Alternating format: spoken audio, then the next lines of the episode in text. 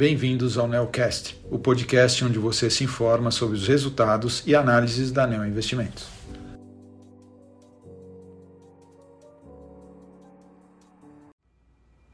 Olá, meu nome é Daniel Salomão e sou um dos gestores da estratégia de ações Equity Hedge da Neo Investimentos.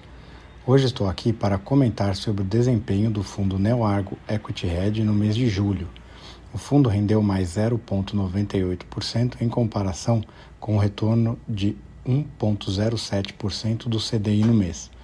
No acumulado do ano, o fundo apresenta um retorno positivo de 5,13% versus um CDI de 7,64%.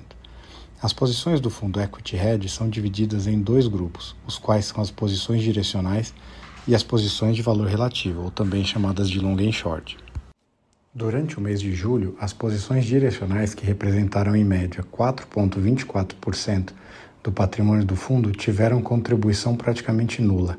Aqui, os ganhos nas posições compradas em Fleury e BB Seguridade foram compensados pelo investimento em ações de Vibra Energia. Agora, entrando na performance da estratégia Long and Short, tivemos um mês com retorno levemente positivo de mais 0,11%. Este mês, a subestratégia intersetorial apresentou retorno positivo, enquanto a estratégia estrutura de capital gerou perdas. Já a subestratégia intrasetorial teve resultado próximo a zero. A estratégia estrutura de capital rendeu menos 0,18%, com retorno negativo vindo do relativo entre empresas do grupo Simpar. As posições intrasetoriais, que juntas perfazem a maior alocação do fundo, tiveram contribuição nula no mês.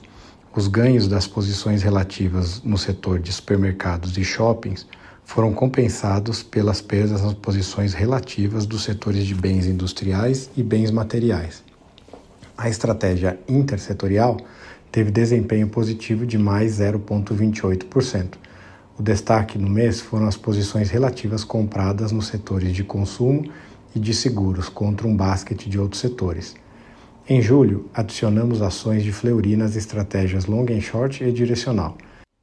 Estamos acompanhando a empresa com mais interesse desde meados de 2022, quando os acionistas de Fleury e Pardini anunciaram um acordo de combinação de negócios no qual o Fleury incorpora o Pardini em troca de ações e um pagamento em caixa. Esse negócio foi aprovado e concluído em abril de 2023. Agora, no segundo trimestre, teremos o primeiro resultado consolidado dessa nova empresa. Este movimento de consolidação não é novo para o setor que há anos vê os grandes laboratórios expandindo suas presenças através de aquisições de laboratórios menores ou regionais. O destaque dessa combinação de negócios está no tamanho dos laboratórios. Em 2022, o Pardini teve receita líquida de 2,1 bilhão de reais, metade da do Fleury. O Pardini traz uma expansão importante nos negócios B2C e B2B do Fleury, de forma bastante complementar. No segmento B2C, que são unidades de atendimento, aproximadamente dois terços da receita do Pardini vem de estados onde o Fleury não operava e onde o Pardini tem uma participação de mercado importante, como em Minas Gerais, Goiás e Pará. No segmento B2B, o Pardini traz uma grande operação lab-to-lab, que é complementar e maior que a operação B2B do Fleury, muito mais focada na operação de laboratórios em hospitais. Em adicional à complementariedade, as indicações são de que há muita sinergia de custos e despesas a serem capturadas ao longo dos próximos 36 meses. O Fleury estima sinergias de aproximadamente 200 milhões de reais, algo como 12 a 13% do EBITDA combinado das duas empresas. A nova empresa nasce com uma alavancagem financeira confortável e permanecerá com o mesmo bloco de acionistas de referência do Fleury. Isso dará toda a tranquilidade para a gestão da nova empresa trabalhar na captura das sinergias.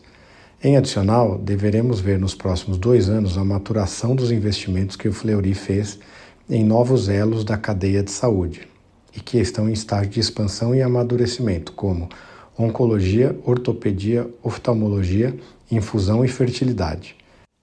No primeiro trimestre desse ano, esses elos já representaram 11% das receitas do Fleury.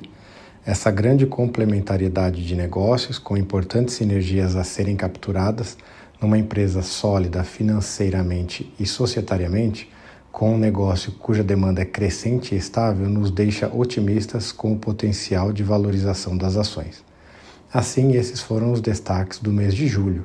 Para qualquer dúvida adicional, entre em contato com a área de relação com investidores da ANEL. Agradeço a atenção dos ouvintes e até o mês que vem.